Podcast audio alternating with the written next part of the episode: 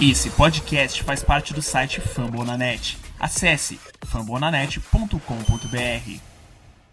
Fly, Eagles Fly. A águia voou.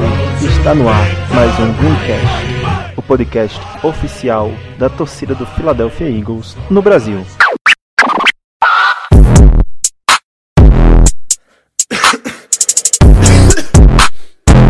Yeah. This is that every rapper type beat.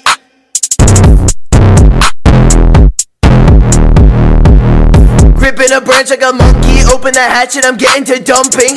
People kill shit for Eu sou Iago Moreira e irei apresentar o nosso programa de número 44, comentando um pouco o jogo contra o Baltimore Ravens. Para me ajudar nessa função, eu tenho aqui três presenças ilustríssimas.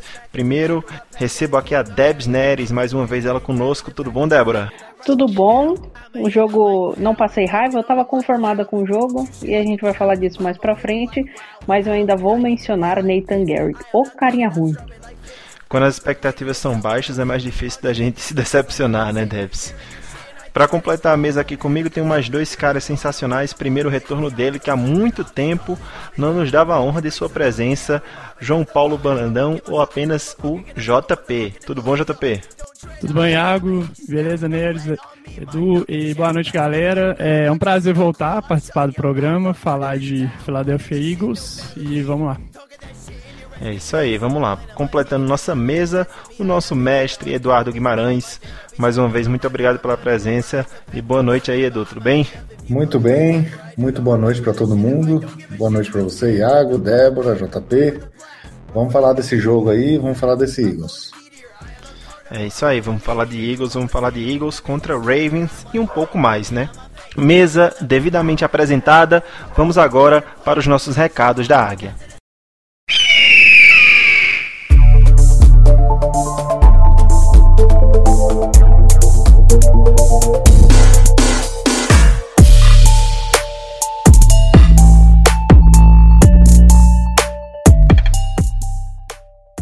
Você, torcedor do Philadelphia Eagles, que ainda não assina o nosso programa na sua plataforma de podcast preferida, vai lá e faça isso agora. Essa é a única forma de você ser notificado sempre quando tem episódio novo.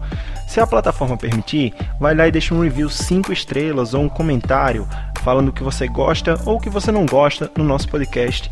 Isso ajuda a tornar a gente mais relevante dentro da plataforma. Quais plataformas estamos? Em todas nas principais, Spotify, iTunes, Google Podcast e até as mais desconhecidas, estamos lá também, Stitcher, uh, Castbox e muitas outras.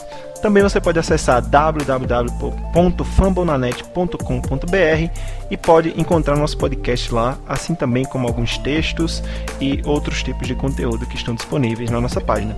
Não esqueça também de seguir nossas redes sociais, tanto no Instagram quanto no Twitter, nós somos greencastbr. Lá você acompanha notícias do dia a dia do Philadelphia Eagles e interage com os participantes do programa. Recados devidamente dados, vamos para as notícias dessa semana.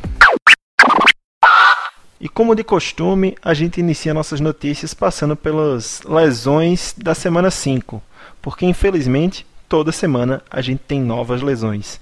Ainda mais nessa temporada que não tivemos pré-temporada, parece que ficou mais feio.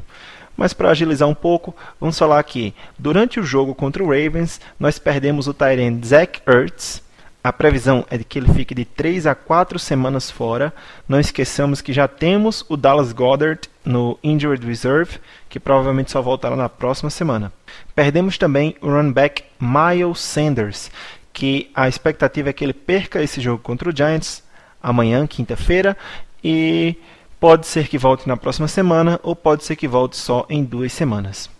Perdemos também o right tackle Jack Driscoll. Ele não treinou e não deve jogar, mas também não foi divulgado aí quanto tempo ele ficará fora, provavelmente uma ou duas semanas. O defensive tackle Malik Jackson vai perder duas semanas. Contundiu-se também o safety Kayvon Wallace. Esse aí nós não tivemos nenhuma atualização sobre o tempo de retorno, mas uh, após fazer suas avaliações, ele teve que usar uma tipóia no braço. Não tem estimativa, mas a, a única notícia que foi soltada sobre o Kevin Wallace é que não pareceu ser tão grave quanto eles imaginavam. Isso não quer dizer muito para a gente, mas é um bom sinal. Um outro bom sinal é que o right tackle Lane Johnson treinou hoje. Hoje é terça-feira, dia 20 à noite, estamos gravando, e no treino de hoje parece que ele teve participação limitada. É uma esperança para o jogo de quinta-feira, no caso amanhã, que vocês estão ouvindo isso na quarta-feira. É uma esperança para o jogo de amanhã, mas caso não jogue, jogará o Brad Toth. Depois vamos falar sobre isso mais à frente. E como sempre, a gente traz para cá também os protegidos do Practice Squad dessa semana.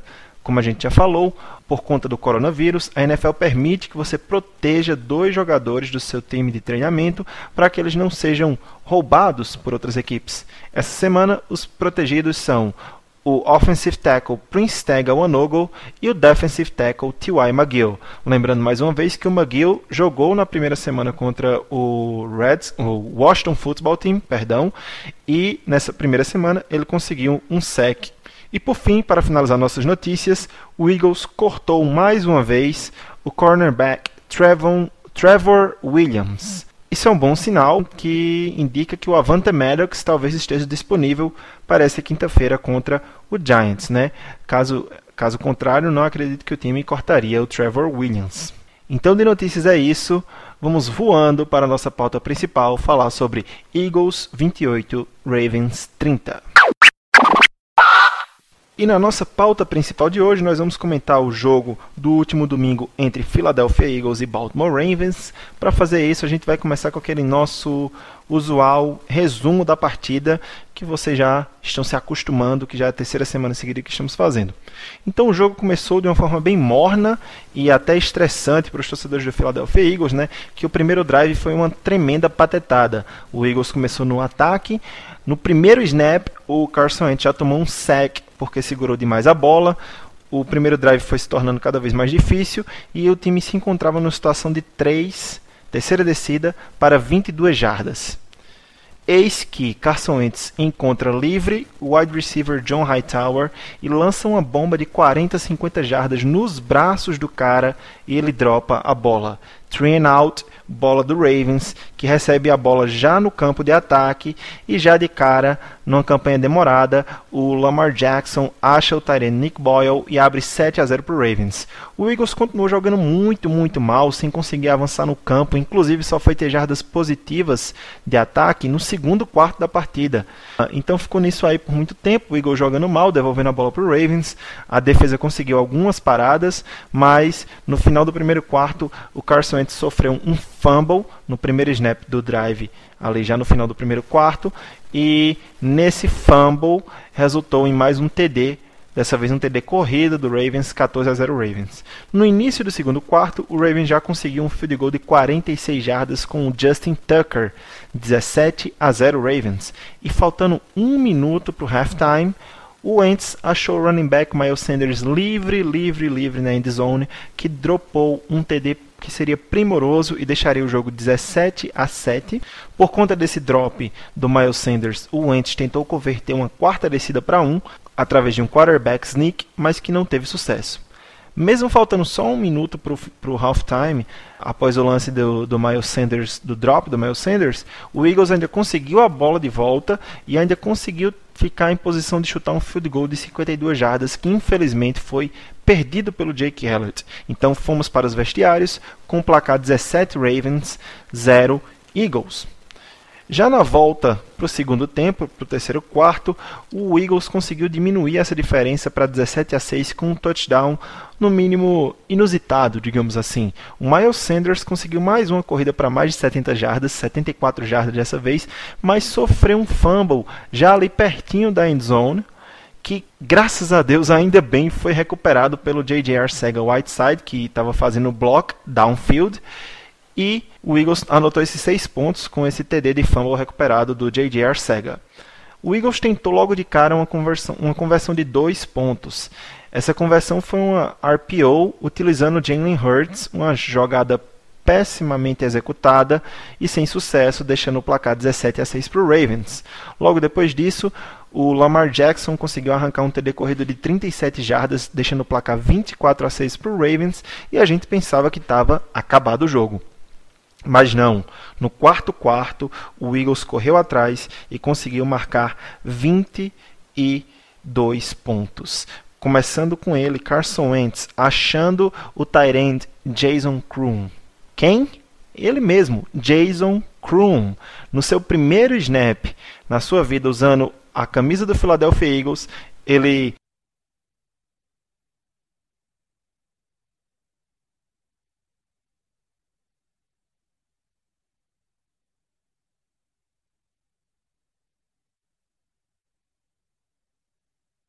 os dois pontos em um passe do Carson Wentz para o Greg Ward, ok? E aí, nesse meio tempo, quando o jogo estava 24 a 14, o Baltimore Ravens achou dois field goals, um de 55 jardas e um de 46 pelo Justin Tucker. Placar 30 a 14, Eagles 16 pontos atrás, precisaria de dois touchdowns com duas conversões de dois pontos para empatar o jogo. Conseguiu um primeiro touchdown numa jogada de quarta descida do Wentz, que ele estava muito pressionado e ele achou um mito Travis Fulgham na endzone para um TD de 18 jardas. Conseguiram converter os dois pontos num passe do Wentz para o J.J. Arcega-Whiteside, 30 a 22. E ainda faltando dois minutos para o jogo, o time conseguiu mais um touchdown, dessa vez com Carson Wentz correndo pelo meio, mas sem sucesso na conversão de dois pontos, e o jogo ficou por isso mesmo. Ravens 30 Eagles 28. Hoje eu me alonguei no resumo, mas é só para situar a galera que tudo começa para a gente a partir desse resumo aí, né? Então o resumo do jogo é esse. Eu me alonguei um pouco hoje, né? Porque foi um jogo bem movimentado, com muitos touchdowns, com muitas jogadas interessantes para comentar, e a gente precisa desse resumo para começar a comentar a partida e a gente começa sempre com os destaques, seja um destaque positivo ou negativo, do que chamou a atenção enquanto nós assistíamos a partida. Vou começar com ele, o Eduardo Guimarães. E aí, Edu, qual foi o seu destaque da semana 6? Ah, Iago, assim, na, na mesma toada da semana passada, né, que eu venho falando já há algum tempo, que a partir do momento que a gente percebe que o nosso time não é um time para brigar, que não tem muitas perspectivas ali de, de avançar, de jogar em janeiro e tal. A nossa, a nossa meta é uh, encontrar nesse time jogadores jovens que possam fazer parte de uma futura reconstrução do time, né? Então é, é isso que a gente olha, né? E, e é nisso que eu me apeguei para dar meu destaque aqui. É o Herbig, né? O, o guard que entrou no lugar do, do, do Brooks quando, né, é, quando o Brooks se machucou ainda na off-season. Ele vem jogando muito bem e nessa partida ele cedeu um total de zero pressões, né? Ele foi, teve o, ele foi perfeito e teve 100% de eficiência pela PFF. Eu poderia também citar o Driscoll, né? Que também nessa toada de jogadores jovens é, que, que representam, né? Que é uma coisa que a gente vai precisar muito para o futuro. É, essa semana ele entrou na lista do top 10, né, na quarta posição daquele índice que a gente comentou a semana passada, né, que é o Pass Block Win Rate da, da ESPN. Ele está em quarto lugar da NFL inteira e é muito curioso que a gente é, essa lista dessa semana tem três tackles do Eagles é, nessa lista nesse top 10, né? O Driscoll está em quarto, o Lane Johnson está em quinto e o Mailata continua na lista. Ele estava semana passada, né? Caiu um pouquinho, foi para décimo. Ou seja, a gente está tá com problema de proteção, né? A gente vai explicar mais ou menos o, o é, que esse jogo não foi um jogo tranquilo para a linha ofensiva, muito pelo contrário, né? Mas é, dentre os problemas, a gente tem algumas coisas boas para destacar, né? E a posição de tackle, que era uma posição que a gente tinha muito receio, né? Na na, principalmente no training camp, né, que as notícias que vinham do training camp não eram boas, não eram nada animadoras, com o André Diller, depois ele se machucou, não sabia quem ia jogar ali na posição, o time tinha medo de botar uma lata, e no fim a gente tem uma posição que a gente está conseguindo bastante destaque, né, tanto com o Driscoll quanto o Mailata, e o Herbig, né, na posição de guard, né, também está tá representando bem essa, essa unidade. Então os destaques do Edu todos na linha ofensiva, o que é um ótimo sinal para o Philadelphia Eagles, porque é uma posição dificílima de achar talento. Eu acho que isso conta muito também para o Jeff Stoutland, que é um dos melhores treinadores de linha ofensiva da NFL inteira. Então, os destaques do Edu, Nate Herbig, que já jogou de right guard, está jogando de left guard e está jogando muito bem, e o Jack Driscoll, que entrou ali de right tackle e já figurou entre os top 10 de pass block win rate entre os tackles da NFL. Agora eu passo a bola para Debs e aí, Débora Neres, qual foi o seu destaque? O que é que chamou a atenção aos seus olhos nessa partida da semana 6 contra o Ravens? Meu destaque vai ser um pouquinho contraditório na, na visão geral e um pouco engraçado, porque o meu destaque vai para o J.J. Arceg-Whiteside. Não que ele esteja se destacando muito, mas a minha visão foi, foi para assim, ele é uma segunda pick que foi feita ano passado, e a gente precisa utilizar ele de alguma forma para esse segundo round não ser jogado ao vento e a gente, tipo, jogar um talento para uma outra franquia como tem rolado. E eu tentei ver o lado positivo da, da, da, situação dele, por exemplo, nesse jogo do Ravens, que teve a jogada citada, dele fazendo aquele touchdown que ele mesmo riu, ele precisava disso para dar uma moral para ele. Por mais que tenha sido uma cagada, foi uma cagada que ele criou, vamos dizer assim, por mérito, porque ele saiu bloqueando desde lá de trás. E ele acompanhou a corrida do Miles Sanders. E é uma coisa que às vezes algum wide receiver fala assim: pô, o cara sabe correr, eu não vou atrás. Ou não, não confia muito na jogada até o final.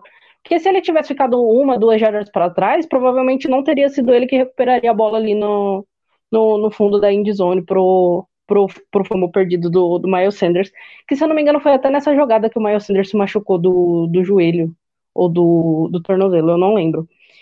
E pelo fato também dele ter recebido aquela bola de, de dois pontos. Ele é um, um jogador que no college sempre era muito usado na red zone. Ele era um jogador de situação de red zone. Quando a gente citava ele falava que ele era bom, era em situação de red zone. Ele foi usado na conversão de dois pontos, jogou bem, nessa jogada, né? No, no, caso, fez bem. Então eu acredito que, que você possa usar esses pontos positivos. A franquia tem que olhar para isso nele.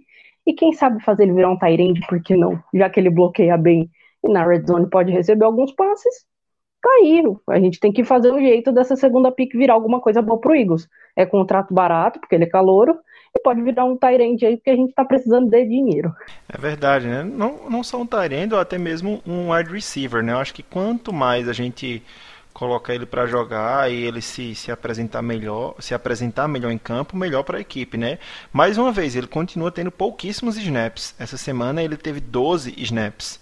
Ainda teve menos snaps do que o Quez Watkins, que teve 15, mas aí já fez jogadas de impacto semana anterior e essa semana, semana 5 e 6 tanto recebendo quanto bloqueando. Então, se a gente conseguir tirar algo disso daí, já vai ser algo melhor do que nada, né? É, é, é, melhor que a gente veja esses caras crescendo aqui do que crescendo em outra franquia. E quem sabe a gente não acaba contando com o J.J. Arcega para as próximas temporadas, né? Ele continua evoluindo nessa, que a, a intenção é essa. Bom destaque, Debs. Realmente pouquíssimas pessoas olhariam por essa ótica aí. Eu acho que pouquíssimos olharam. E continuando com os nossos destaques aqui, vou passar agora para o JP. JP, qual para você, o que é que chamou sua atenção na partida contra o Ravens? Então, meu destaque vai para o Wentz, Carson Wentz. É até uma coisa meio óbvia falar disso, mas o meu destaque vai mais pela, pela resiliência e, assim, pela mentalidade que a gente está vendo do quarterback nas últimas semanas. E é do fato que ele vai fazer, ele tenta fazer o que for necessário para ganhar os jogos. E por mais que a gente tenha criticado né, o, algumas questões técnicas dele, que melhoraram bastante na, nas últimas semanas, a gente nunca pode questionar a vontade dele de, de ganhar e a competitividade dele, o esforço dele. E mais especificamente nesse jogo, porque a gente viu assim, o primeiro tempo completamente nulo no ataque e a primeira jogada realmente positiva do time foi aquela corrida do Hurts e a gente viu ele bloqueando assim até o fim da jogada. E no segundo tempo, com, com a linha ofensiva sofrendo, é, ele estava sofrendo muita pressão por causa assim, dos problemas da linha ofensiva, né? principalmente do Jamon Brown, que tava, teve um jogo péssimo, e a gente sabe que a defesa do Ravens é muito boa, tem formas muito criativas de criar pressão por blitz e por ter uma linha defensiva muito acima da média. Então ele viu que a única forma que o Eagles poderia ganhar seria ele jogar completamente sem medo, né? No sentido assim, de tentar fazer jogadas que normalmente você não quer que seu quarterback faça, que é aquela coisa que a gente, muitas, muitas, muitos quarterbacks são criticados quando eles tentam ser o herói e fazer cada jogada ser. Tentar fazer o máximo de uma jogada, tentar jogar a bola pro alto, pro, pro Tyrene de três, assim. Porque normalmente isso dá problema, gera turnovers, mas assim, na situação que o Eagles estava no jogo, essa era a única forma que a gente poderia voltar de, uma, de um déficit de 16 pontos no último quarto. Então a gente viu que ele saiu correndo, fez uma corrida de 40 jardas, não fez slide, e direto ele, ele saía, né, fazia o scramble, ia para direito, jogava a bola para o alto. É, teve aquele pass interference que ele que ele conseguiu, né, no último drive, que ele mandou a bola pro, pro Travis Fuga contra o Marcos Pires, que a gente sabe que é um corner que tem, tem ótimos balls skills, ele sempre busca interceptação, mas o Ents, assim, ele jogou sem medo, ele não estava é, se importa, ele nunca se importa, né, com stats, ele falou assim, se eu tiver que fazer isso e acabar gerando turnover e interceptação aqui nesse segundo tempo, isso não é importante para ele importante para ele não é ter um, um jogo bonito, é, ter stats bonitas no final do jogo, ele só vai fazer o que for necessário para ganhar. E porque ele, ele, tem muito talento, né? Então, assim, ele consegue, ele conseguiu ir atrás desses últimos dois jogos, apesar da gente não ter, não ter saído com a vitória. É verdade. Realmente você citou aí coisas importantes. Na minha visão, eu acredito que foi uma das melhores partidas, uma das partidas mais importantes da carreira do Carson Wentz, tá? Porque se você pegar a questão que você falou do talento que ele tinha no ataque essa semana, principalmente na linha ofensiva, seria um jogo muito difícil para ele. Esse tal de Ramon Brown, na minha opinião, ele não é jogador. Esse cara não pode ficar mais uma semana na linha ofensiva. É melhor trazer alguém do meio da rua ou do practice squad. Coloca o sua Alpeta para jogar, mas não dá, velho, não dá. É, uma coisa que você citou também é que o Wentz foi muito pressionado. Realmente foi, ele foi pressionado em 47% dos dropbacks dele, tá? É o terceiro jogo seguido que o Wentz é pressionado acima de 40% dos dropbacks. Ou seja, ele é um dos quarterbacks, é o quarterback que mais sofre pressão na liga, tá? Não por conta da OL, sim porque os caras estão mandando pressão, tá? Quando manda blitz, quando manda pressão. E para vocês terem noção, nesse jogo contra o Ravens, o Wentz sofreu 17 pressões. Quatro foram culpa dele, porque segurou demais a bola ou enfim, quatro dessas 17 foram culpa deles. Quatro foi permitida por Mailata ou Driscoll. E nove das 17, eu disse nove, mais da metade, permitidas pelo right guard Ramon Brown. Realmente muito mal esse Ramon Brown, muito fraco, não tem condições. Eu sei que a gente está jogando com os backups dos backups, mas não tem condições desse cara continuar. Para a gente dar prosseguimento aqui, eu vou chamar o meu destaque. O meu destaque não é só dessa semana, é um meio que engloba todas as semanas, mas que a gente viu quanto isso pesou para esse time nessa semana. O quanto isso foi um impeditivo para que a gente vencesse o Ravens. E é um destaque negativo, infelizmente. O meu destaque é a defesa do Eagles hoje, ela tem o terceiro pior posicionamento inicial de campo, ou posicionamento de campo inicial em toda a NFL. Ou seja, o ataque está prejudicando muito nossa defesa. Essa ineficácia que o ataque teve no começo do jogo, é, de não converter terceiras descidas, de não conseguir first downs, de não avançar, de não conseguir jardas positivas. O time só foi ter jardas aéreas positivas no segundo quarto. Dificulta muito o trabalho da defesa, porque digamos que o Ents tivesse com, é, que o Hightower tivesse pego aquele passe da terceira para 22 do primeiro do primeiro drive mesmo que a gente não conseguisse mais nada ali, que a gente tivesse três snaps e fosse devolver a bola para o Ravens, eles começariam lá atrás. Mas não, no primeiro drive dos caras, eles começaram na linha de 47 do de defesa do Eagles, ou seja, eles já começaram no campo de ataque. Então meu destaque é para esse stat aí que me chamou muita atenção. A defesa do Eagles tem o terceiro pior posicionamento inicial de campo da NFL. Ou seja, é muito ruim quando você já começa com, como eles chamam lá, com as backs against the wall, né, com as costas contra a parede.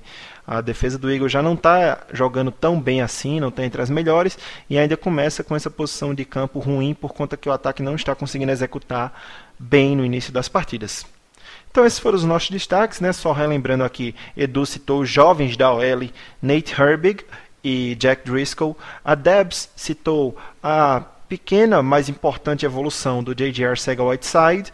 O JP continuou citando o Carson Wentz, que a gente já havia citado nas semanas passadas. É, realmente a evolução dele é perceptível e, na minha opinião, se não o mais importante, um dos mais importantes e melhores jogos da carreira do, do Carson Wentz, porque o que ele fez não, não foi fácil, tá? E, na minha opinião, o posicionamento de campo inicial da defesa do Eagles sendo prejudicada por esse ataque ineficaz no começo das partidas. Então, isso a gente deu um panorama geral, um resumo, destaques, e agora a gente vai abrir a mesa, abrir a roda de conversa aqui para trazer situações do jogo, comentar o, o que a gente viu. E eu queria levantar uma bola aqui para vocês cortarem já. Eu vou começar puxando um pouco, continuar falando o que o JP estava falando agora, que é em relativo à atuação do Carson Wentz, tá? Carson Wentz, na minha opinião, teve um dos melhores jogos da carreira dele, mas ainda assim a gente saiu com a derrota. Essa derrota não é tão emblemática, na minha opinião, porque o cara estava jogando com vários jogadores de practice squad, é, sem vários titulares e ainda assim correu atrás. Mas uma coisa voltou para assombrar a gente essa temporada, são os drops. Não só os drops, mas vocês acham que os drops tiveram uma importância grande nessa derrota do Eagles? Porque o Miles Sanders sofreu um drop dentro da endzone, o John Hightower sofreu um drop que deixaria a gente numa posição de campo que talvez a gente não tivesse levado 7 pontos no começo. E ainda teve mais um drop, se eu não, se eu não me engano, do Travis Fulgham, que seria uma conversão de terceira descida. É, será que o fantasma dos, dos drops voltou a espantar a Filadélfia? É, eu acho que sim, né, mas, bom, claro, esse jogo é, mostra que sim, né, esses, esses três casos aí. O do Fulgham, né, foi uma Hail Mary, né, não tem nada. É, não era obrigação nenhuma dele pegar aquela bola, embora ele também teve a oportunidade, né? Mas a do Miles Sanders foi. foi ah, ele estava virando ali, você pode dar essa desculpa, mas é, não, na verdade não tem desculpa. Eu acho que o que separa o Miles Sanders de ser um jogador ali top da posição é, é ele não cometer esse tipo de erro, né?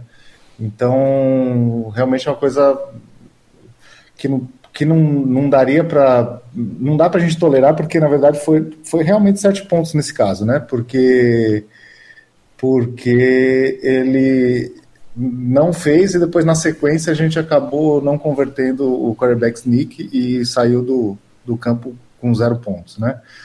Uh, o Hightower é jovem ainda, vai aprender. acho que ele já, já deu uma dessa semana passada, agora mais um, mais duas. Ele teve dois drops, né? Ele teve mais um drop é, no segundo tempo. Agora isso, isso. Ele teve dois, dois é. drops. E só uma correçãozinha, é. Edu. É, o do Fugan, eu não estava falando da Hail Mary, tá? Teve uma conversão de terceira descida que foi mais pro meio do campo, que realmente foi um drop dele, mas. Ah, tá. Ah, tá. Inclusive, era quarta descida. Foi a quarta descida que o Wentz fez o rollout para direita e aí ele lançou, a bola caiu na mão do Fugan, não era um passo fácil, mas aí ele dropou. Foi na quarta. Ah, tá. É, é mas, o, mas ele também pegou várias vários passos difíceis, né? Mas outra coisa que prejudica também é turnover, né, Iago? Assim, eu concordo que o, o Eds fez o possível, né, com esse grupo, com essa, com essa quantidade de pressão. É, as estatísticas dele no jogo não vão dizer, né, na verdade não são boas, né, porque como a maior parte do jogo o, o ataque jogou mal, né, é, não conseguindo as conversões. Então, estatisticamente, não foi uma partida boa. Mas quando você assiste o jogo no tape, a partida foi boa, porque você vê que era um quarterback que estava tentando tudo que era possível e, e, e, realmente elevando, que é o que a gente espera de um quarterback né, de, de um nível alto que é realmente elevando o nível de todos que estão à sua volta, né? E é exatamente isso que ele fez. Mas realmente, é, dessa vez não houve a interceptação, mas teve o fumble no começo, e isso prejudica bastante. Isso foi também sete pontos no placar. Ou seja, você vê, o Eagles não jogou melhor que o, que o Baltimore. Eu, eu acredito que durante uh, mais de três quartos do jogo, o Baltimore foi mais time nos dois lados do, do, do campo. Mas apesar disso, a gente está falando de alguns casos aí que tem implicância direta no placar, né? Então a gente realmente é, poderia ter, ter saído com uma sorte melhor. É, eu não sei se isso é bom ou ruim, né? Eu tuitei logo que acabou o jogo, falei, mais uma vez a gente vai sair com a sensação do jogou de igual para igual, né? Que, que, é até uma piada do, do que é, oriunda do futebol aí do Flamengo contra o Liverpool, né? Quer dizer, a gente pega um time muito melhor, né? É, tecnicamente melhor, que joga melhor e a gente faz tudo o que é possível, né? E joga de igual para igual, mas perde, né? Enfim, mas eu, de novo, eu penso, uh, da mesma forma que eu estava satisfeito a semana passada, eu estou agora também. Porque é aquilo que eu sempre falo. Quais eram as. Quando você alinhou a expectativa da temporada, você sabe, assim, você imagina é, qual que é a realidade do seu time e o que você precisa fazer para o futuro, é, você só pensa em duas coisas. É, projeto Carson Wentz ainda tem futuro, né? Vamos, a gente vai conseguir salvar isso porque os primeiros três jogos foram assustadores. Eu acho que esses dois, esses dois jogos agora foram anima, animadores nesse sentido. E o que eu já comentei quando eu dei meu destaque, a, a encontrar alguns talentos jovens e a gente está encontrando, né? Por linhas tortas, né? Como eu disse semana passada, né? É, a gente conseguiu, a gente tem encontrado alguns jogadores ali que não eram nem piques altas de draft, né? É, que podem que podem ter um grande futuro no time, aliado com alguns jogadores que ainda que são piques altas, que ainda estão para entrar aí, né? Que é, por exemplo, Dallas Goddard, o Jalen Rager.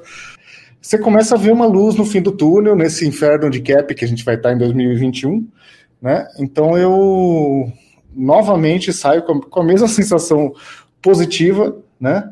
Apesar da derrota, é, por conta da expectativa mesmo, né? E para quem tanto queimou o Carson Wentz, até a gente mesmo, né? A gente desceu o sarrafo nele. A gente não estava fazendo podcast nas primeiras semanas, mas a gente desceu o sarrafo nele no grupo, né? É, tem que ver assim que apesar de tudo ele está conseguindo liderar esse time. Apesar de tudo, Edu, teve um tweet seu hoje muito interessante, né, sobre a questão da saúde, né, do, do Carson Wentz, que tantos falam que o cara é injury prone aí, e ele é um dos poucos caras saudáveis entre os titulares desse time, né? Tanto no ano passado como nesse ano. Que coisa, né? A narrativa está caindo por terra cada vez mais. E outra coisa importante de citar é que ele está sofrendo com algumas coisas que esse time pode melhorar e vai ser corrigido ao longo do tempo como você falou, a questão dos drops, o John Hightower é uma escolha de quinto round, né? Uma escolha de quinto round, ele tem muito a evoluir ainda. Eu acho que a Debs queria comentar alguma coisa. Pode falar, Debs. Não, o que eu queria comentar, assim, que eu falo assim, ah, os, os drops, né, ser uma, uma questão de estar de tá abalando o time, eu acredito que seja, sim, um dos motivos, mas eu acho que o, o fator técnicos, no geral, vou falar já técnicos no geral, o front office, tá, tá uma situação. Eu acho que é a verdadeira âncora desse time no momento. Porque você vê vários talentos, alguns pontos ali que você consegue salvar, algumas coisas assim, mas eu não, eu não posso perdoar o Doug para chegar e falar assim: ah, chega na, no, na conversão de dois pontos que empatar o jogo e falar assim: ah, eu ainda não tinha pensado nessa jogada. Meu amigo, você tinha que estar tá pensando nela no, no primeiro snap do, do drive. Sendo que, era, sendo que era a única possibilidade de se manter vivo no jogo, né? Era convertendo a, a, a jogada de dois pontos. Então, se lá no começo, como você falou, o cara não pensou nisso, complica, né? É, eu vou, eu vou ser advogado do diabo aqui, desculpa aqui, acho que eu já comentei isso. É, na verdade, assim, eu acho que o, o, erro do Doug nessa, nessa última chamada foi ele realmente não ter pedido, não ter pedido o tempo para pensar melhor. Acabou chamando aquele read option sem proteção ali e tal. Mas é, eu acho que a circunstância do jogo é, levaram para um fator quase que inédito, né? Que a gente tentou converter quatro segundas descidas, quatro conversões de dois pontos, né? Então, assim, é, isso já está ficando comum, né? E eu não critico, inclusive, depois da vitória do 49ers, eu até aqui no Greencast mesmo, eu, eu, eu elogiei a atitude corajosa do Doug.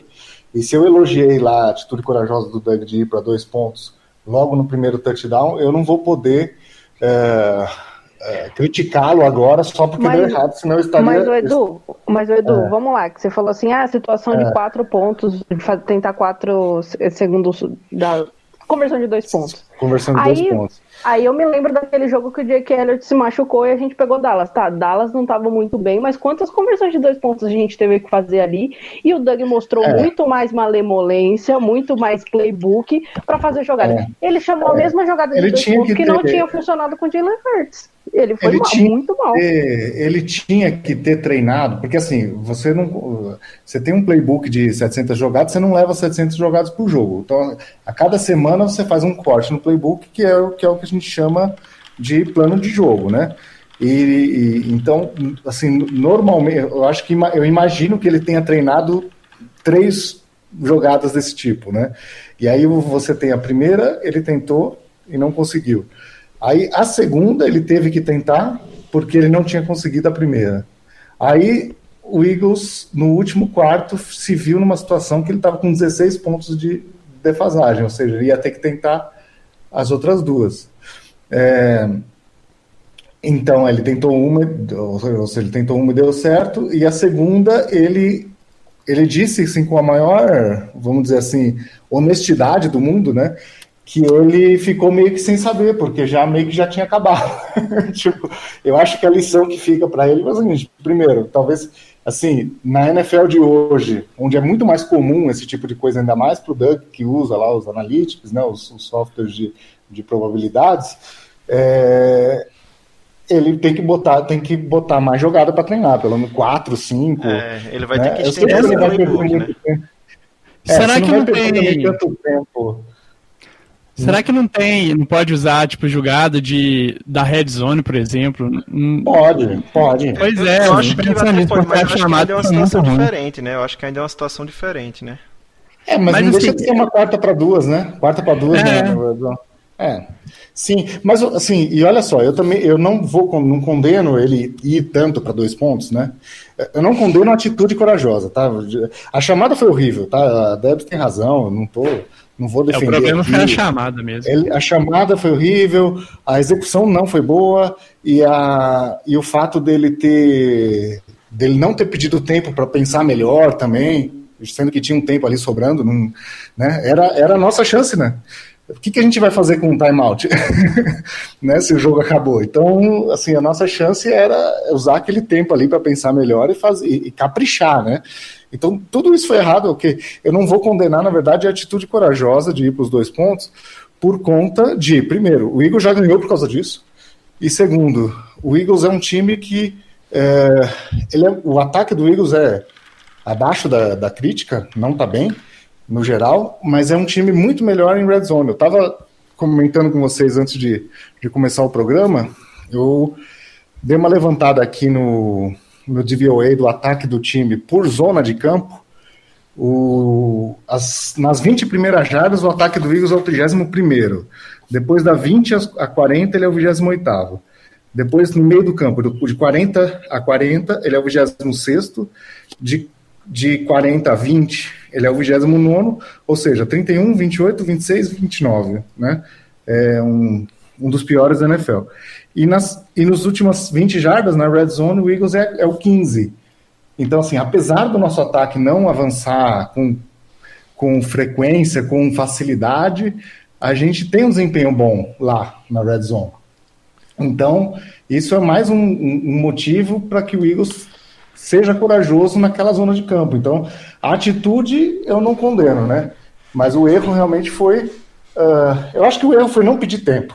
É, eu penso é. isso, que o tempo ia fazer. O que, que, a gente fez com o timeout depois, né? Parou o relógio uma vez depois do onside kick e, e aí não podia parar outra, e um first down eles acabaram o jogo. Então, realmente o, o, o timeout ficou sobrando ali, podia ter sido usado nessa hora. Mas aí eu. É, aquilo que eu falo, né? É a coaching tree Andy Reid. Esses caras não sabem lidar com o relógio, não. a coaching tree do, do Andy Reid não, não se dá bem com o relógio. Mas só para a gente não, não se estender muito no assunto, é, mantendo um pouco do ataque, eu acho que a gente não pode passar mais uma semana sem falar do Travis Fulgham, né?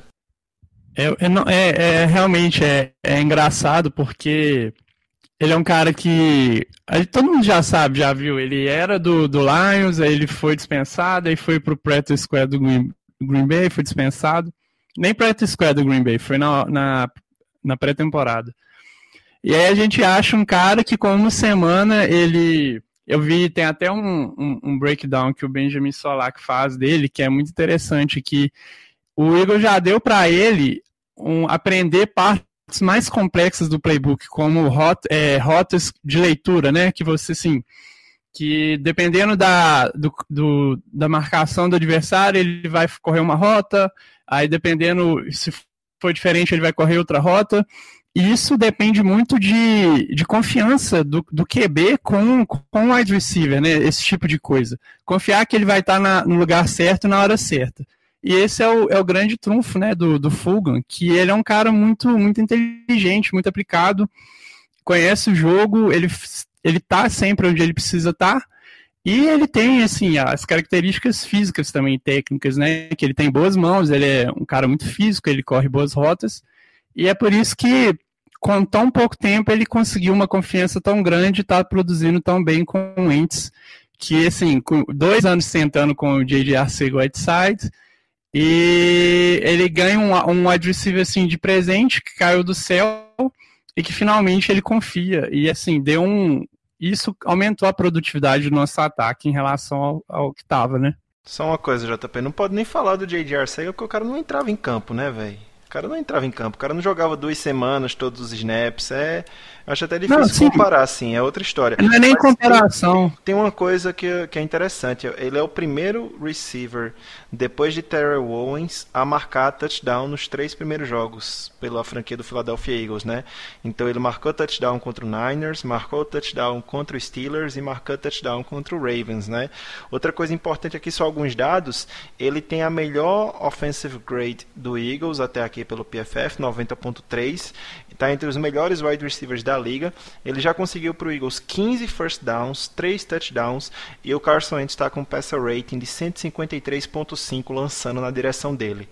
É, acho que até durante o jogo teve uma hora que você comentou assim, é, o sonho do Travis Fulgham acabou, né? Acabou a ilusão do Travis Fulgham.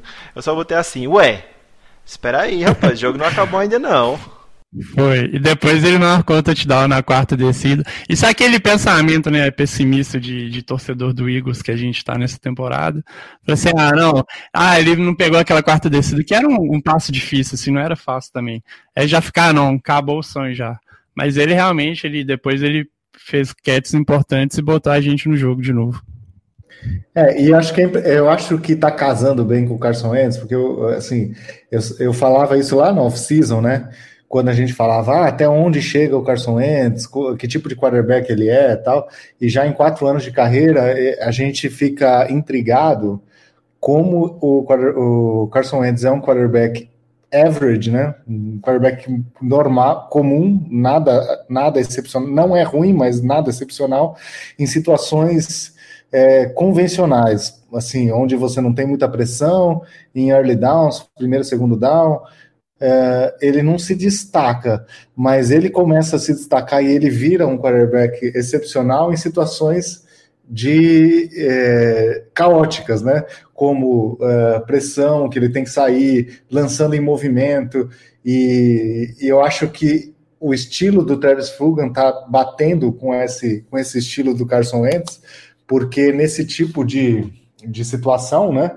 Ele está conseguindo ele está conseguindo ganhar o matchup individual dele e fazer com que o, que o Wentz confie cada vez mais, né? Então, assim, o, é, o Wentz escapa, sai, sai, sai para a lateral, já já está em movimento e ele sabe que, o, que, que ele pode contar com, com o 13 ali. E você vê que em alguns momentos do jogo, já no jogo passado também, é uma sequência, né? É, acaba sendo dois, três passes seguidos, assim, parece que o Carson Wentz fala assim, não, eu vou, eu vou eu vou olhar para esse 13 aqui, que, que ele que é, o, que é o que vai me, vai me, me tirar desse, desse aperto que eu tô vivendo, né? E eu tive uma impressão que no início do jogo o, o time estava tentando forçar muito a bola no Ertz, no Zach Ertz. Não sei se foi só impressão, mas que só depois foi que apareceu o Fogan muito por causa disso. Mas é incrível, é, ele é muito destacado entre os analistas a questão do controle de corpo dele e do de desenvolvimento de rotas. Ele não tem um release muito bom, uma saída da rota muito boa, mas ele desenvolve a rota muito bem, né? Ah, o JP falou a questão também de dessas rotas mais complexas, que dependendo de como o, o marcador se apresente, ele vai correr uma rota ou outra, né? Então, eu acho legal também as histórias dos engenheiros de obras prontas, Edu eu começo a rir, né? Que você fica tirando onda dizendo que o, o Howie Roseman é muito bom porque achou o Fuga em uma lata, mas olha só o que ele soltou essa semana. Eu, eu foi semana passada. Ele disse: "Não, a gente tinha uma nota de mid-round no Travis Fulgham. Se vocês tinham uma nota de mid-round no Travis Fulgham no draft do ano passado, mid-round para mim é o quê? Quarto round, final do quarto, começo do quinto, quarto round por ali. O Fulgham foi draftado no sexto round, rapaz.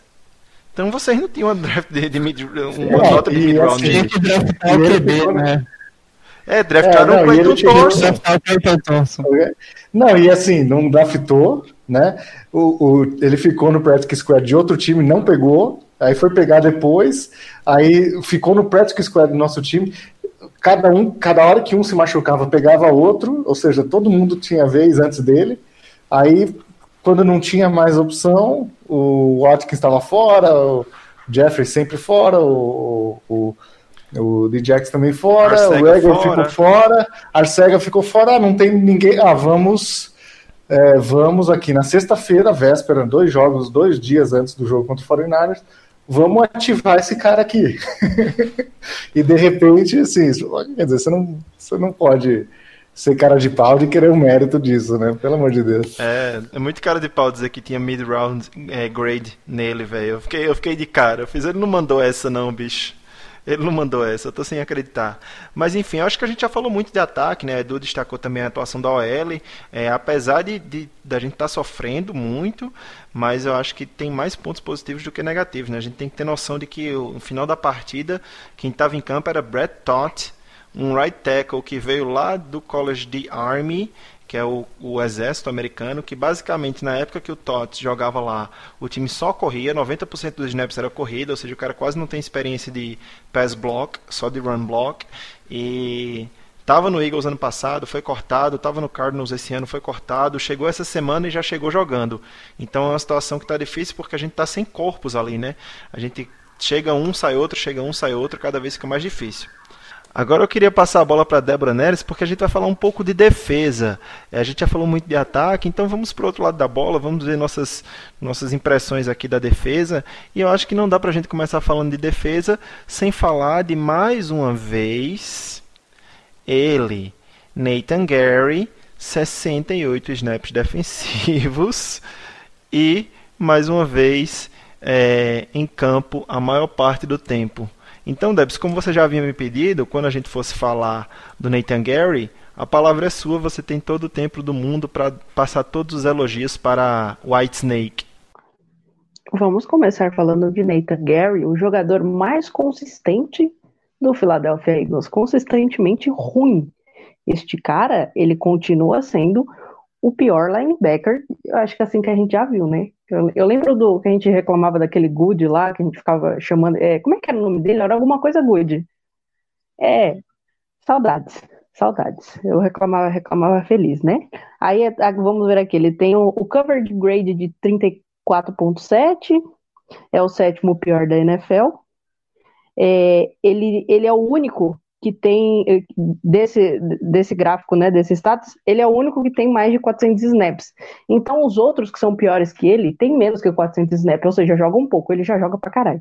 Então ele já é o pior de todos para mim nesse ponto. E aí, ainda tem o ponto de que se você comparar ele com o, o rookie que a gente tem, o Shaw Bradley, né, que vem de tempo, que o Iago adora, é, chega a ser ridículo. Ele, ele com menos snaps tem números parecidos com, com o do Nathan Gary, entendeu? E, e assim, em comparação, você fala, meu, deixa o moleque jogar. Você está com um cara que é ruim, sabe? Tem um, um, calor que está mostrando números melhores que, melhores que ele, com poucos snaps, que eu acho que ele não deve ter nem 50 snaps, não sei, não, não contei, mas acho que é menos que isso. É, por conta sabe? da lesão do Duke Riley, né, que não jogou esse final de semana, graças a Deus, o Alex Singleton teve quase o mesmo tanto de snaps que o Gary, teve 65, e o Sean Bradley ficou com 32 ali, porque a gente não usa muito três linebackers, né, então foi uma partida com mais atuações do Bradley, é, quando a gente não ouve muito falar do cara é porque ele não fez muita merda, e foi basicamente o que aconteceu, o Sean Bradley não prejudicou tanto no jogo. E a gente conseguiu ver o Devion Taylor também, Debs. Devion Taylor teve 11 snaps e teve um snap bem interessante, não pela leitura dele, porque ele não conseguiu perceber que era uma bola que ia ficar com o Lamar Jackson, mas se destacando pelo seu atleticismo, né? O cara conseguiu pegar o Lamar Jackson, que eu tenho certeza que se fosse o Nathan Gary nessa jogada, ele não chegava no Lamar Jackson porque estava muito distante e seria touchdown.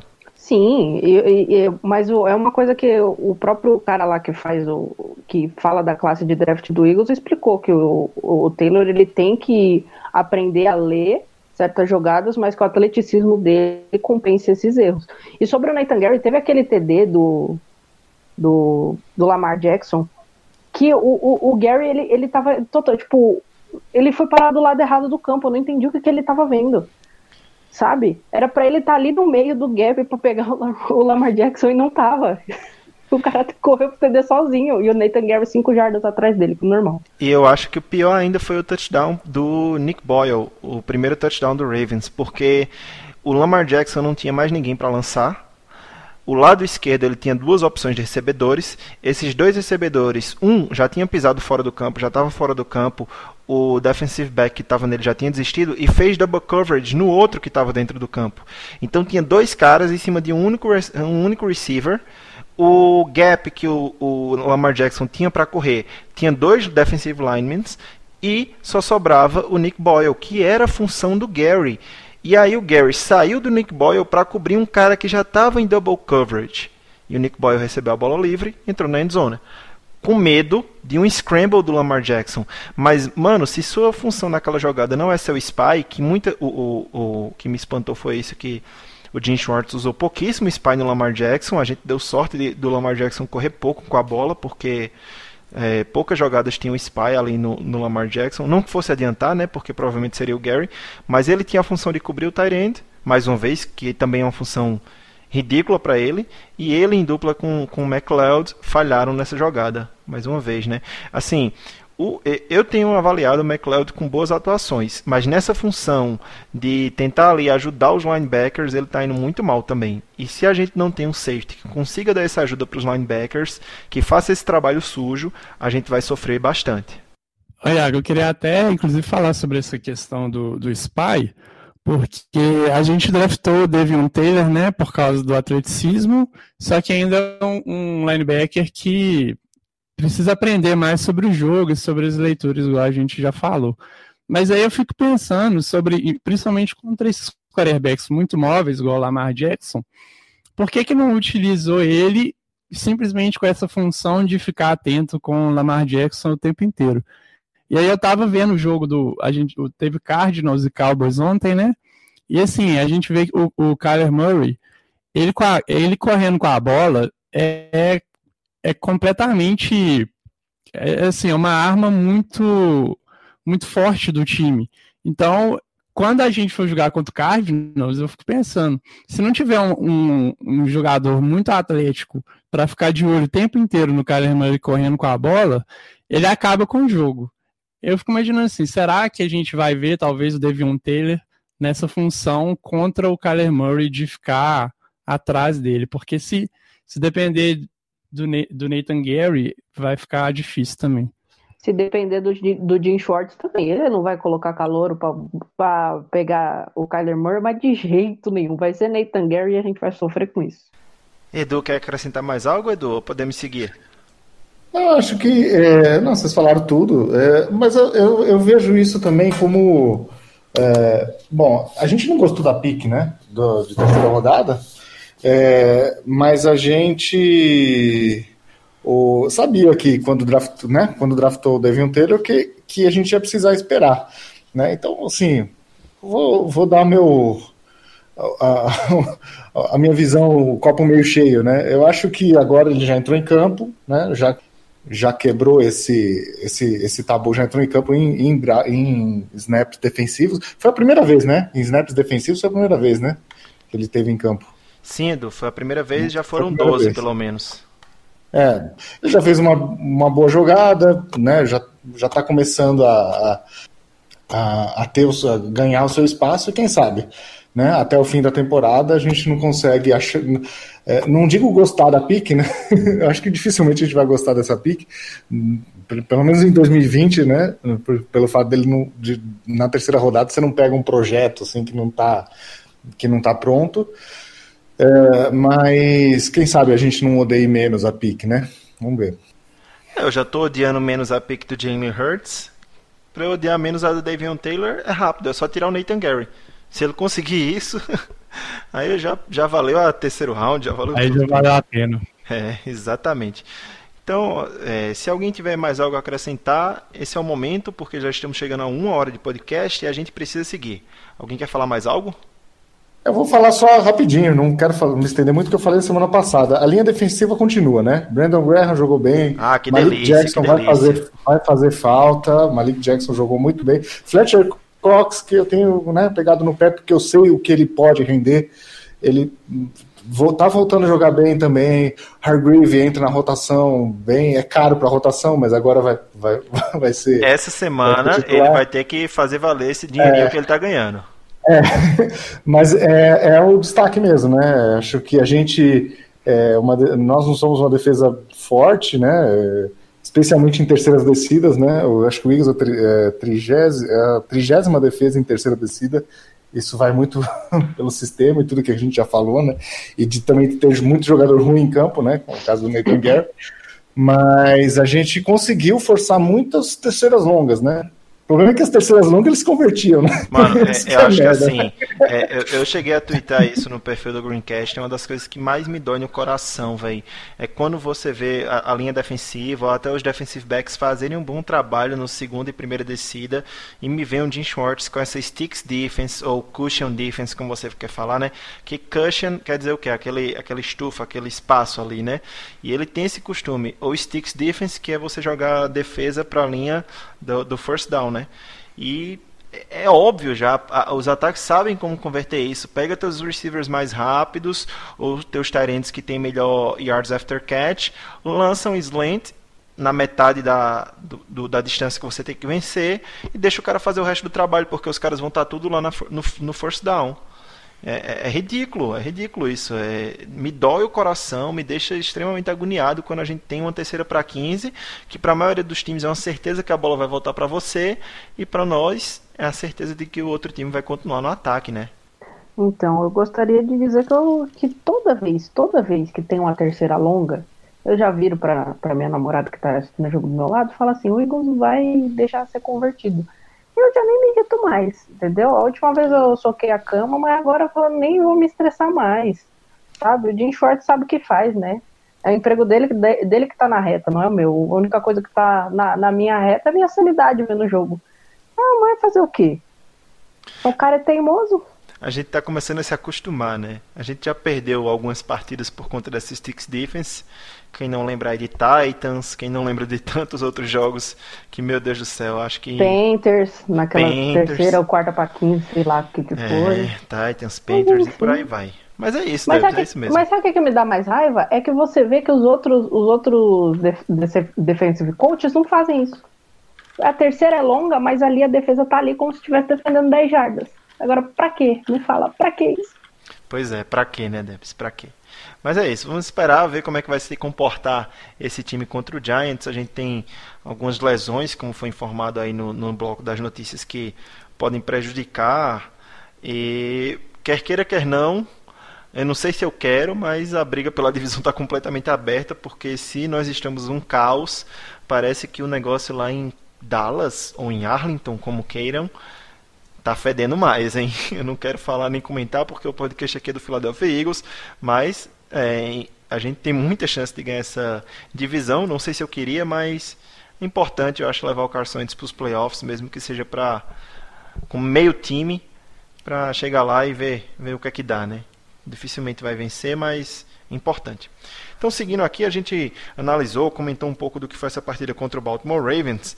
E para finalizar nosso podcast de hoje, a gente só quer lembrar vocês aqui, passar um pouco pelo, pela expectativa de cada um para a semana 7. Semana 7, semana curta para o Philadelphia Eagles. É, já é ruim quando você perde tantos titulares no jogo, é pior ainda quando você tem que jogar na quinta-feira. Essa semana 7 nós teremos no Thursday Night Football às 21h20 Eagles e Giants na Filadélfia, se eu não me engano, estou correto, né? Na Filadélfia. É, Eagles e Giants será transmitido pela ESPN aqui no Brasil e também pelo NFL Game Pass. Como sempre, a gente sempre reforçando aqui que você pode assinar o NFL Game Pass que está com desconto é, no próprio site do NFL Game Pass ou através do Vivo NFL que é apenas 30 reais por mês você consegue ali através de recarga no seu chip, ou se você é pós-pago também na sua conta, apenas 30 reais por mês tem acesso ao NFL Game Pass, que traz todos os jogos ao vivo e além de uma vasta programação ao vivo e acervo de programas, acervo de jogos antigos, você consegue reassistir o Super Bowl 52 e o jogo que você quiser lá no NFL Game Pass, Eagles e Giants. E aí, pessoal, qual a expectativa para a semana 7? O que é que vocês esperam ver? Vocês acham que vai ser um jogo apertado? Eu acho que vai ser um jogo de placa baixo. Não vai ser um jogo tão bonito, porque são duas equipes que estão atuando bem abaixo do esperado e são duas equipes que passam por diversos problemas, né? Então, ah, eu Bom, pode falar. é, eu acho que vai ser o, o, o, o, time do Eagles, eu acho que é um, um time meio espelho, sabe? Quando o, o, adversário é bom, a gente parece que joga melhor quando o adversário é ruim, a gente mostra muito mais nossas falhas do que é, as qualidades ou jogadas mais é, mais necessárias, vamos assim se dizer, que nem foi com Steelers e, e Ravens, né? Eu acho que vai ser um jogo bem feio, eu acho que a gente vai se estressar muito mais, porque é o tipo de jogo que a gente acredita que pode ganhar, justamente porque a gente está enfrentando um, um de divisão que é nosso freguês e, e que está tão mal quanto a gente, ou até pior, né? Porque eu não assisto o jogo do Giants, vou ser bem sincera. É, eu acho que a gente tem um matchup bom aí na, na defesa, apesar de tudo que a gente falou da defesa do Eagles, eu acho que o ataque deles está tá, é, com bastante problema, né? Desde que saiu só com o Barkley. É, a defesa deles está decente, está é, melhorando, está em ascensão mas eu penso que o, o nosso ataque acabou de enfrentar duas das provavelmente quatro ou, ou cinco melhores defesas da NFL e conseguiu sair do, do, do, jogo com praticamente 30 pontos em cada um desses jogos, né? Então, eu acredito que, em termos de matchup, eu acho que dá para levar, mas as lesões está complicado, né? Porque a gente já, já tinha uh, muitas, né? E, e agora, uh, quer dizer, a gente não sabe quem vai, né? Quem vai, quem vai sobrar ali, né? Na linha, na linha ofensiva, principalmente, a gente já não tem mais para onde recorrer, né? A gente já está jogando com os caras que não dá. O, o nosso técnico é bom de, de, de é, é, dessa filosofia de next, next man up, né? Ou seja, o, titular machuca, entra o reserva, o reserva machuca, entra o próximo, o próximo, o próximo, mas a gente já está num, num, ponto que, que não, não faz milagre também. Né? É, não dá, não está dando mais. Então vai ser um jogo difícil. O ano passado também foi um jogo horrível e difícil e o Eagles virou no final, né? O jogo da, do final da temporada, né? Então eu penso que acho que eu tô otimista por uma vitória, porque eu acho que o Eagles tá precisando da vitória e se tem uma coisa que o Doug faz de bem, é isso, né? É conseguir vender pro elenco essa história de, de você, é, quando você tá com as costas na parede, você vai junto e se supera e tal. Então eu acredito que dá para ganhar sim, acho que dessa vez eu, eu aposto na vitória, mas vai ser muito, muito longe de ser um jogo fácil. A, a minha expectativa, eu acho que sim, principalmente no ataque, é de inconsistência, porque desde 2018 a gente vê que o nosso ataque é muito inconsistente, principalmente no início dos jogos. E assim, a gente veio de dois jogos muito bons contra, assim, olhando o contexto, né, contra defesas das melhores da NFL, como o Edu falou. E, mas assim, da, aquela coisa, né, de começar muito mal e ter momentos muito ruins, que a gente fala assim, nossa, esse é o pior ataque da NFL. E aí o Doug, o Doug Peterson e o Wentz, ele arranjam formas aí pontuam muito, mas aí eu não acho que vai ser agora que essa tendência vai mudar. Eu acho que vai ser um jogo feio, vai ser um jogo, acho que muito parecido com o jogo do ano passado, que a gente teve aquela virada. Que vai ter muita dificuldade no ataque, vai ter drives que sim, vai ter free and out, e vai ser um jogo arrastado, difícil, de pouca pontuação. É, porque sempre essa tendência, ainda mais agora com, com, tantas. Agora não, né? Mas assim, com tantas lesões, principalmente na linha ofensiva. Mas por fim eu, eu acredito na, na vitória, porque. Porque assim, é o Giants, né? Então acho que isso vai contar. É um time muito fraco. E assim, eu tenho mais confiança no Ents de, de elevar o ataque e conseguir alguns pontos para ganhar o jogo do que no Daniel Jones. Muito bom, boas análises aí do pessoal. Meu coração, minha mente, tudo me diz que esse time vence o Giants. Mas tem uma coisa que me dá a certeza que a gente vai perder. Toda vez que aparece esses statzinhos, como começou na primeira semana. Ah, Doug Peterson nunca perdeu kickoff da temporada. Aí já começou essa semana. Doug Peterson nunca perdeu um Thursday Night Football. Ele está 5-0 no Thursday Night Football. Então, toda vez que começa isso, a gente sempre ripa. A gente sempre dá errado. Eu espero muito que esse time ganhe, mas pra, eu odeio quando vem com esses stats de invencível, imbatível, não perde faz tantos anos, não acontece isso não sei quanto tempo, porque sempre dá o contrário, sempre. Mas eu espero que assim, o que vocês falaram é, é a realidade, né? Se, mesmo com todos os caras que a gente perdeu, o melhor time é o Philadelphia Eagles. E eu espero que esse time vença o New York Giants. Eu espero realmente que esse time vença o New York Giants e eu acredito que vai vencer. Brincadeiras à parte. Então é isso, pessoal. A gente vai se caminhando para o nosso encerramento, encerramento do programa 44, tá? A gente agradece todos os ouvintes que ficaram até o final conosco, todos os ouvintes que aguentaram aí uma hora e dez de podcast. Hoje a gente estourou dez minutinhos, mas já está bem melhor em relação às duas, duas horas e meia que a gente costumava fazer anteriormente, né? Então, muito obrigado você que ficou até o final, você que escutou a gente. E mais uma vez queria agradecer aqui todos os participantes do Greencast Brasil. Isso aqui não seria possível sem vocês. Iniciando por ela, a rainha do caos, Debs Neres. Muito obrigado por mais uma colaboração, Debs. Obrigado vocês, tenham uma boa noite, obrigado por terem ouvido até aqui. E tentem não se estressar com o jogo, faz mal para os rins, tá? Adrenal não gosta. Bebam água, se hidratem, né? Como sempre é importante.